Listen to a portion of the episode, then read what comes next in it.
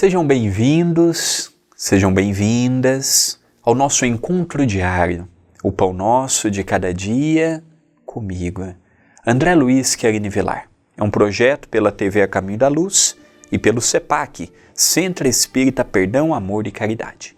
Estamos estudando frases do livro Passos de Luz de minha autoria, cujos direitos autorais pertencem e mantêm o CEPAC.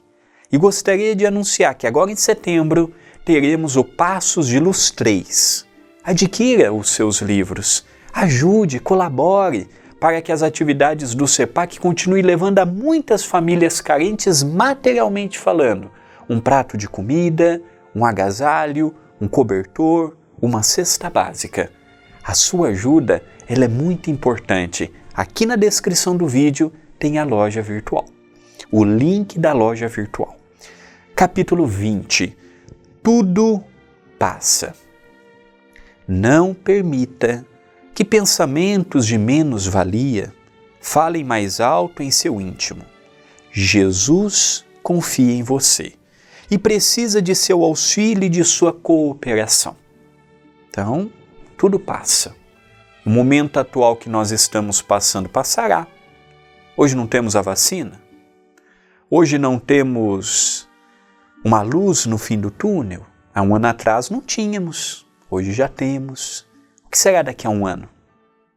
Então, para que nos agitarmos? Para que nos preocuparmos em demasia? Tem coisas que levam um pouco mais de tempo, um pouco menos de tempo, mas paz. As coisas boas e as coisas ruins. Então não permita, não permita que pensamentos de menos-valia. O teu pensamento quem dirige é você. Cabe a você mudar os teus pensamentos. Cabe a mim mudar os meus pensamentos. Não cabe aos espíritos, não cabe a Jesus, não cabe a Deus, cabe a cada um de nós. Quem pensa, quem mantém os pensamentos sou eu. Então, mudarmos a faixa vibratória. Pensamento é igual estação de rádio. Nós vamos pondo para frente, para trás, ou emissora.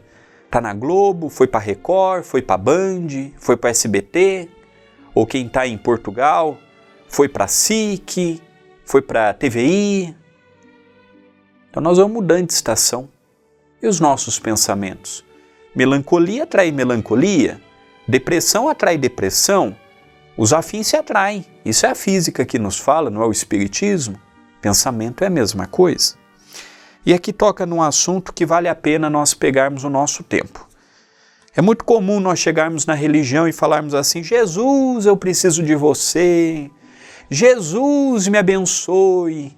Jesus me ampare, pelo amor de Deus, preciso do amparo da espiritualidade. Tudo isso é necessário e válido. Mas alguma vez já nos colocamos à disposição da espiritualidade? Alguma vez já acordamos e dissemos assim: Senhor, o que queres de mim? Não é o que nos fala no início da oração de São Francisco? O que queres de mim?